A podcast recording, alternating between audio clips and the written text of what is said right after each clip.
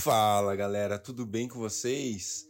Bora, bora, bora, bora continuar nossa leitura bíblica em um ano. Muito bom estar com vocês mais um dia, muito bom continuar lendo a palavra de Deus com vocês. Hoje estamos no quarto dia da 17 semana e nós vamos concluir o livro de Juízes. É isso aí, vamos ler Juízes 20 e 21 e também Atos capítulo 27.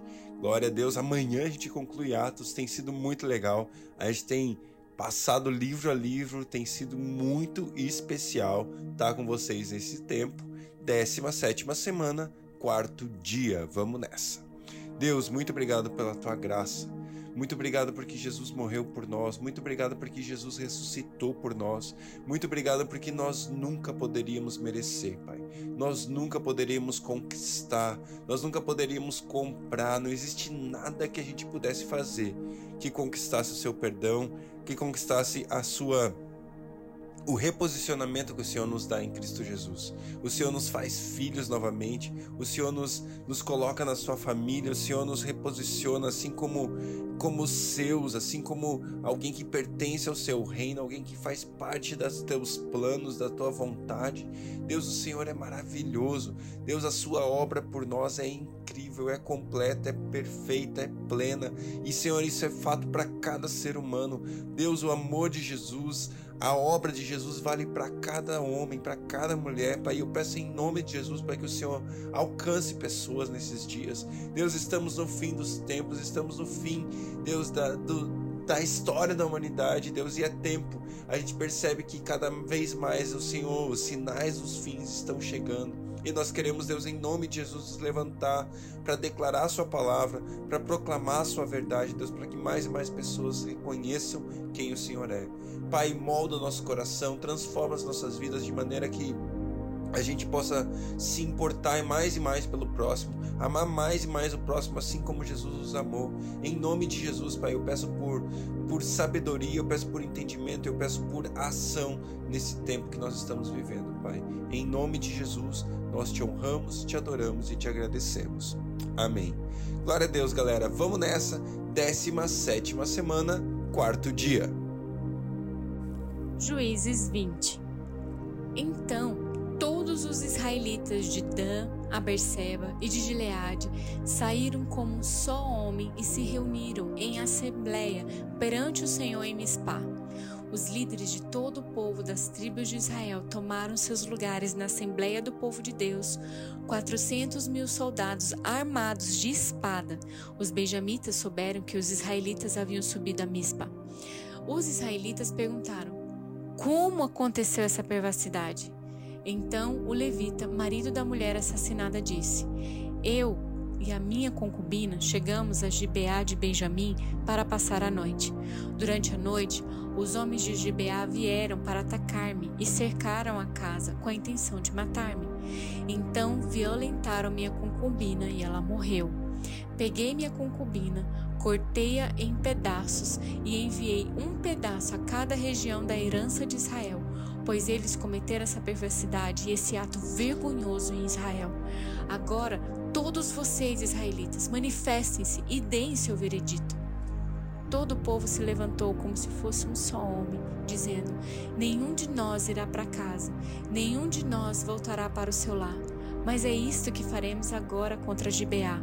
Separaremos por sorteio de todas as tribos de Israel, de cada cem homens, dez, de cada mil homens, cem, e de cada dez mil homens, mil, para conseguirem provisões para o exército poder chegar a Gibeá de Benjamim e dar a eles o que merecem por este ato vergonhoso cometido em Israel.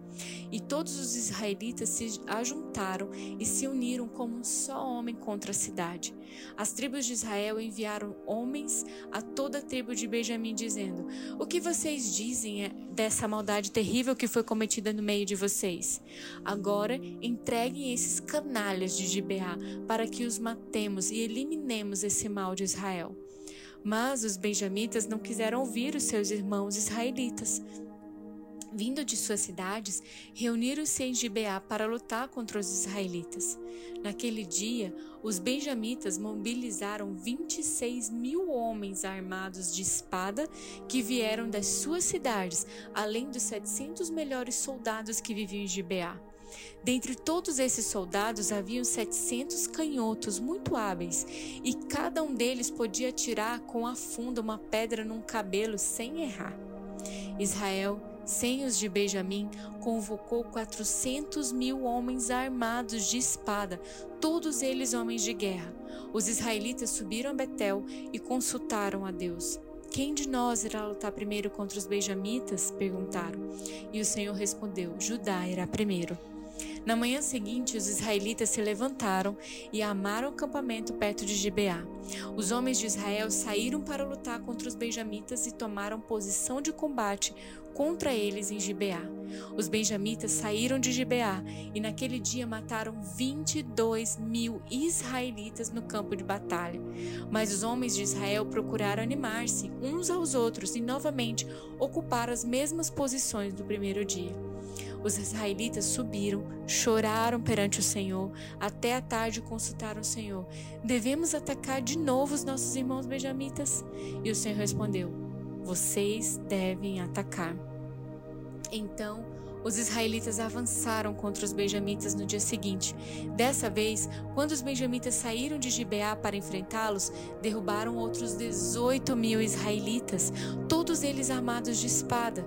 Então todos os israelitas subiram a Betel e ali se assentaram, chorando perante o Senhor. E naquele dia jejuaram até a tarde e apresentaram holocaustos e ofertas de comunhão ao Senhor. E os israelitas consultaram o Senhor. Naqueles dias a arca da aliança estava ali, e Finéias, filho de Eleazar, filho de Arão, ministrava perante ela. E perguntaram: Sairemos de novo ou não para lutar contra os nossos irmãos benjamitas? E o Senhor respondeu: Vão, pois amanhã eu os entregarei nas suas mãos. Então os israelitas armaram uma emboscada em torno de Gibeá, avançaram contra os benjamitas no terceiro dia e tomaram posição contra Gibeá, como tinha feito antes. Os benjamitas saíram para enfrentá-los e foram atraídos para longe da cidade. Começaram a ferir alguns dos israelitas como tinham feito antes, e uns 30 homens foram mortos em campo aberto nas estradas, uma que vai para Betel e a outra que vai para Gibeá. Enquanto os benjamitas diziam: Nós os derrotamos como antes, os israelitas diziam: Vamos retirar-nos e atraí-los para longe da cidade, para as estradas. Todos os homens de Israel saíram dos seus lugares e ocuparam posições em Baal Tamar, e a emboscada israelita atacou da sua posição a oeste de Gibeá. Então, dez mil dos melhores soldados de Israel iniciaram um ataque frontal contra Gibeá.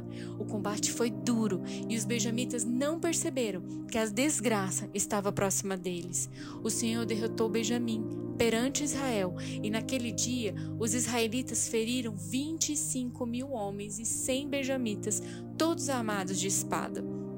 Então os benjamitas viram que estavam derrotados. Os israelitas bateram em retirada diante de Benjamim, pois confiavam na emboscada que tinham preparado perto de Gibeá. Os das emboscada avançaram repentinamente para dentro da Gibeá e espalharam-se e mataram todos os habitantes da cidade à espada. Os israelitas tinham combinado com os da emboscada que estes fariam subir da cidade uma grande nuvem de fumaça, e então os israelitas voltariam a combater. Os benjamitas tinham começado a ferir os israelitas, matando cerca de 30 deles, e disseram: Nós os derrotamos como na primeira batalha. Mas quando a coluna de fumaça começou a se levantar da cidade, os benjamitas se viram, se viraram viram a fumaça subindo ao céu, e então os israelitas se voltaram contra eles e os homens de Benjamim ficaram apavorados, pois perceberam que a sua desgraça havia chegado. Assim fugiram da presença dos israelitas, tomando o caminho do deserto, mas não conseguiram escapar do combate. E os homens de Israel, que saíram das cidades, os mataram ali, cercaram os benjamitas e os perseguiram, e facilmente os alcançaram nas proximidades de Gibeá, no leste da cidade. 18 mil benjamitas morreram, todos eles soldados valentes. Quando se viraram e fugiram rumo ao deserto, para a rocha de Rimon, os israelitas abateram cinco mil homens ao longo das estradas. Até Gidom, Eles pressionaram os benjamitas e mataram mais de dois mil homens. E naquele dia, 25 mil benjamitas que portavam espada morreram, todos eles soldados valentes. 600 homens, porém, viraram as costas e fugiram para o deserto, para a rocha de Rimon, onde ficaram durante quatro meses. Os israelitas voltaram a Benjamim e passaram todas as cidades à espada, matando inclusive os animais e tudo o que encontraram nelas, e incendiaram todas as cidades por onde passaram. Juízes 21 Os homens de Israel tinham feito este juramento em Mispá: Nenhum de nós dará sua filha em casamento a um benjamita. O povo foi a Betel, onde esteve sentado perante Deus até a tarde, chorando alto e amargamente. Ó oh, Senhor Deus de Israel, lamentaram. Por que aconteceu isso em Israel? Por que teria que faltar hoje uma tribo em Israel? E na manhã do dia seguinte, o povo se levantou cedo, construiu um altar e apresentou holocaustos e ofertas de comunhão. Os israelitas perguntaram: quem dentre todas as tribos de Israel deixou de vir à assembleia perante o Senhor? Pois tinham feito um juramento solene de qualquer que deixasse de se reunir perante o Senhor em Mispá seria morto. Versículo 6 Os israelitas prantearam pelos seus irmãos benjamitas. Hoje uma tribo foi eliminada de Israel, diziam. Como poderemos conseguir mulheres para os sobreviventes, visto que juramos pelo Senhor não lhes dar em casamento nenhuma de nossas filhas? Então perguntaram: Qual das tribos de Israel deixou de reunir-se perante o Senhor em Mispá? Descobriram-se então que ninguém de Jabes de Leade tinha vindo ao acampamento para a assembleia. Quando contaram o povo, verificaram que ninguém do povo de Jabes de Gileade estava ali. Então a comunidade enviou 12 mil homens de guerra com instruções para irem a Jabes de Leades e matarem à espada todos os que viviam lá, inclusive mulheres e crianças. É isto o que vocês deverão fazer, disseram. Matem todos os homens e todas as mulheres que não forem virgens.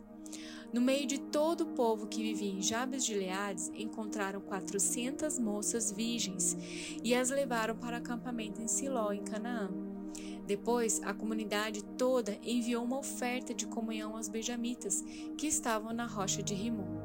Os benjamitas voltaram naquela ocasião e receberam as mulheres de Jabes de Leade, que tinham sido poupadas, mas não havia mulheres suficientes para todos eles. O povo pranteou Benjamim, pois o Senhor tinha aberto uma lacuna nas tribos de Israel. E os líderes da comunidade disseram: Mortas as mulheres de Benjamim, como conseguiremos mulheres para os homens que restaram? Os benjamitas sobreviventes precisam ter herdeiros para que uma tribo de Israel não seja destruída. Não podemos dar-lhes nossas filhas em casamentos, pois nós, israelitas, fizemos esse juramento. Maldito seja todo aquele que der mulher a um benjamita. Há, porém, a festa anual do Senhor em Siló ao norte de Betel, a leste da estrada que vai de Betel a Siquém e ao sul de Lebona. Então mandaram para lá os benjamitas, dizendo: Vão, escondam-se nas vinhas e fiquem observando. Quando as moças de Siló forem para as danças, saiam correndo das vinhas, e cada um de vocês apoderem-se de uma das moças de Siló e vá para a terra de Benjamim. Quando os pais ou os irmãos delas se queixarem a nós, diremos: Tenham misericórdia deles, pois não conseguiremos mulheres para eles durante a guerra. E vocês são inocentes, visto que não lhes deram suas filhas. Foi o que os benjamitas fizeram. Quando as moças estavam dançando, cada homem tomou uma para fazer dela sua mulher, e depois voltaram para sua herança, reconstruíram as cidades e se estabeleceram nelas. Na mesma ocasião, os israelitas saíram daquele local e voltaram para suas tribos e para os seus clãs, e cada um para sua própria herança. E naquela época não havia rei em Israel, cada um fazia o que lhe parecia certo. Atos 27 Quando ficou decidido que navegaríamos para a Itália, Paulo e alguns outros presos foram entregues a um centurião chamado Júlio, que pertencia ao regimento imperial. Embarcamos no navio de Adramítio, que estava de partida para alguns lugares da província da Ásia, e saímos ao mar, estando conosco Aristarco, um macedônio de Tessalônica. No dia seguinte, ancoramos em Sidom, e Júlio, num gesto de bondade para com Paulo, permitiu-lhe que fosse ao encontro dos seus amigos, para que estes suprissem as suas necessidades. Quando partimos de lá, passamos ao norte de Chipre, porque os ventos nos eram contrários. Tendo atravessado mar aberto ao longo da Cilícia e da Panfilha, ancoramos em Mirra, na Lícia. Ali, o centurião encontrou um navio alexandrino que estava de partida para a Itália e nele nos fez embarcar. Navegamos vagarosamente por muitos dias e tivemos dificuldades para chegar a Quínido. Não sendo possível prosseguir em nossa rota, devido aos ventos contrários, navegamos ao sul de Creta, de fronte de Salmona. Costeamos a ilha com dificuldade e chegamos a um lugar chamado Bons Portos, perto da cidade de Lazéia. Tínhamos perdido muito tempo e agora a navegação se tornara perigosa, pois já havia passado o jejum. Por isso, Paulo os advertiu: Senhores, vejo que a nossa viagem será desastrosa e acarretará grande prejuízo para o navio, para a carga e também para a nossa vida. Mas o centurião, em vez de ouvir o que Paulo falava, seguiu o conselho do piloto e do dono do navio. Visto que o porto não era próprio para passar o inverno, a maioria decidiu que deveríamos continuar navegando, com a esperança de alcançar Fenice e ali passar o inverno. Este era um porto de Creta, que dava para o sudoeste e noroeste. Começando a soprar suavemente o vento sul, eles pensaram que havia obtido o que desejavam. Por isso, levantaram âncoras e foram navegando ao longo da costa de Creta. Pouco tempo depois, desencadeou-se da ilha um vento muito forte, chamado Nordeste. O navio foi arrastado pela tempestade sem poder resistir ao vento. Assim, cessamos as manobras e ficamos à deriva. Passando ao sul de uma pequena ilha chamada Clauda, foi com dificuldade que conseguimos recolher o barco salva-vidas. Levantando, lançaram mão de todos os meios para reforçar o navio com cordas e, temendo que ele encalhasse nos bancos de areia de Site, baixaram as velas e deixaram o navio à deriva. No dia seguinte, sendo violentamente castigada pela tempestade, começaram a lançar fora a carga, e no terceiro dia lançaram fora com as próprias mãos a armação do navio. Não aparecendo nem sol nem estrelas por muitos dias e continuando a abater-se sobre nós grande tempestade, finalmente perdemos toda a esperança de salvamento. Visto que os homens tinham passado muito tempo sem comer, Paulo levantou-se diante deles e disse: os senhores deviam ter aceitado meu conselho de não partir de Creta, pois assim teríamos evitado esse dano e prejuízo. Mas agora recomendo que tenham coragem, pois nenhum de vocês perderá a vida, apenas o navio será destruído. Pois ontem à noite apareceu-me um anjo do, do, do Deus a quem eu pertenço e a quem eu adoro, dizendo-me: Paulo, não tenha medo. É preciso que você compareça perante César. Deus, por sua graça, deu-lhe a vida de todos os que estão navegando com você. Assim, tenham ânimo, senhores. Creio em Deus, que acontecerá conforme me foi dito. Devemos ser arrastados para alguma ilha. Na décima quarta noite, ainda estávamos sendo levados de um lado para o outro no mar Adriático. Quando, por volta da meia-noite, os marinheiros imaginaram que estavam próximos da terra.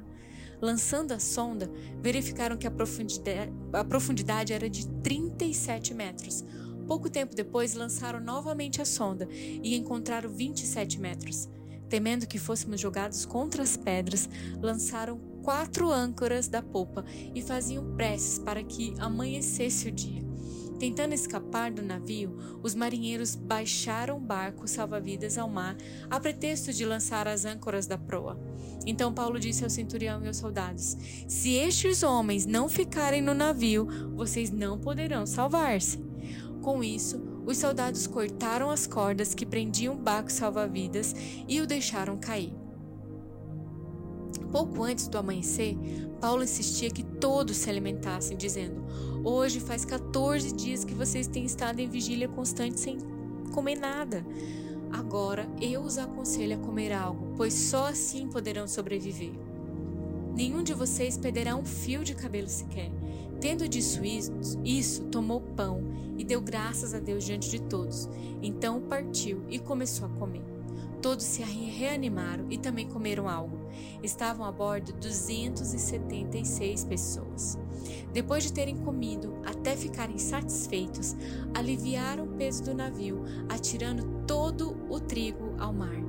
Quando amanheceu, não reconheceram a terra, mas viram uma enseada como uma praia, para onde decidiram conduzir o navio se fosse possível. Cortando as âncoras, deixaram-nas no mar, desatando ao mesmo tempo as cordas que prendiam os lemes. Então, alçando a vela da proa ao vento, dirigiram-se para a praia, mas o navio encalhou num banco de areia, onde tocou o fundo. A proa encravou-se e ficou imóvel, e a popa foi quebrada pela violência das ondas. Os soldados resolveram matar os presos para impedir que algum deles fugisse, jogando-se ao mar. Mas o centurião queria poupar a vida de Paulo e os impediu de executar o plano. Então ordenou aos que sabiam nadar que se lançassem primeiro ao mar em direção à terra. Os outros teriam que salvar-se em tábuas ou pedaços do navio. E dessa forma, todos chegaram a salvo em terra.